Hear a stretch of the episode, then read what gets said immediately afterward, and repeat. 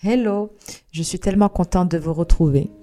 Vous écoutez de Book Club Therapy Podcast, épisode 2, sur le livre de Mode en Kawa, Kilomètre Zéro, son premier roman de développement personnel à succès. Et pour cause, il traite la question primordiale de nos vies, les secrets d'un bonheur profond. Je suis Meliam, coach en développement personnel. Lors de l'épisode 1, je t'invitais à avoir un cahier de la bibliothérapie pour prendre des notes. J'espère que tu l'as, afin de poursuivre ton cheminement en ancrant les enseignements thérapeutiques des livres, et c'est cela la bibliothérapie, la thérapie par la lecture. Revenons à notre livre Kilomètre Zéro. Pourquoi ce titre?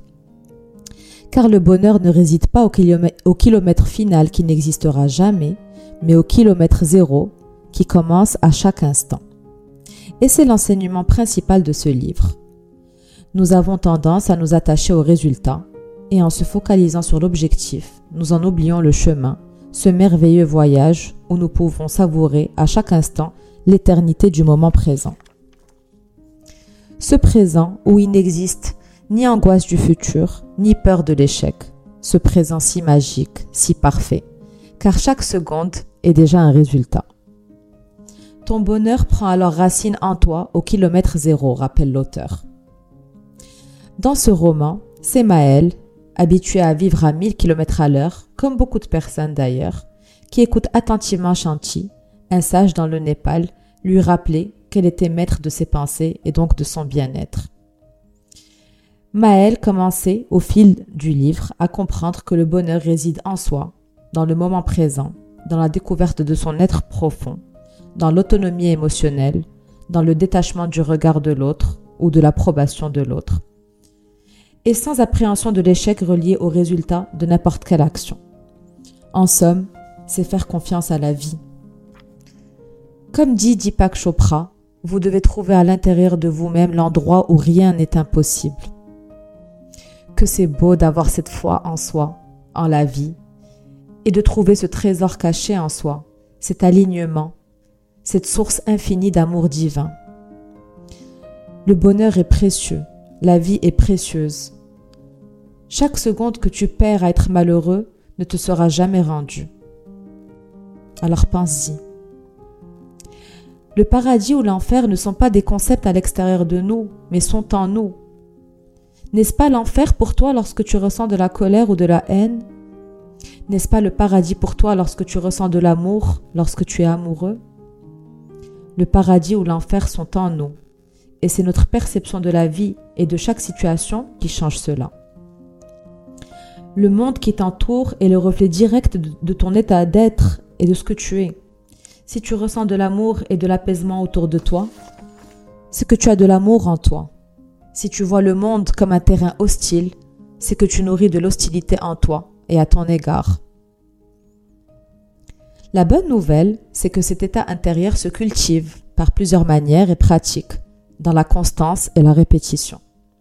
Car l'hygiène émotionnelle s'alimente par nous-mêmes.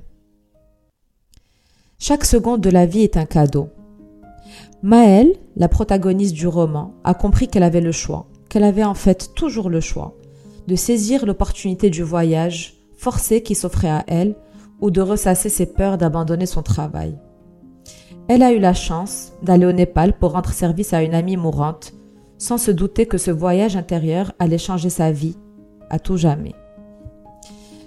Shanti, son mentor spirituel, l'a alors initié à adopter des yeux d'enfant face à chaque expérience nouvelle vécue. L'émerveillement.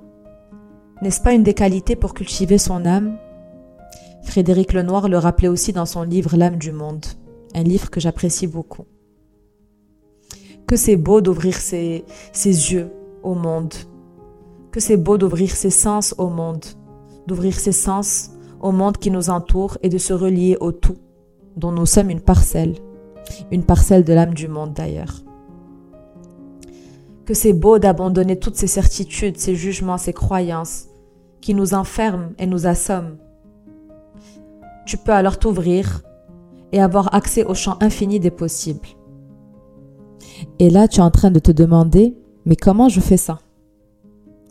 Sache que tout ce qu'on a appris dans nos vies, on l'a appris par la répétition. Il faut en général 21 jours pour commencer une habitude et pour adopter de nouveaux automatismes. Alors tu t'y mets? D'ailleurs, le cerveau, il faut s'en méfier car il a besoin d'être rassuré par des schémas passés, connus et reconnus. À chaque nouvelle situation, c'est l'ego qui nous fait peur et qui se met à critiquer ce qu'il voit. Or, de nombreuses décisions dans nos vies doivent être prises avec le cœur et non le cerveau qui contient souvent la peur. Nous sommes responsables de notre état d'esprit à chaque instant et nous devons réfléchir à ce qui a de la valeur et du sens dans notre vie, de définir nos actions en conséquence et en priorité. Ton cœur sait qui tu es. Alors je te pose la question. Sais-tu qui tu es? Sais-tu ce qui donne sens à ta vie? Et en fais-tu une priorité? Je t'entends d'ici réfléchir et réaliser peut-être que tu vas trop vite et que tu ne prends même pas le temps d'être dans l'observation, dans le présent.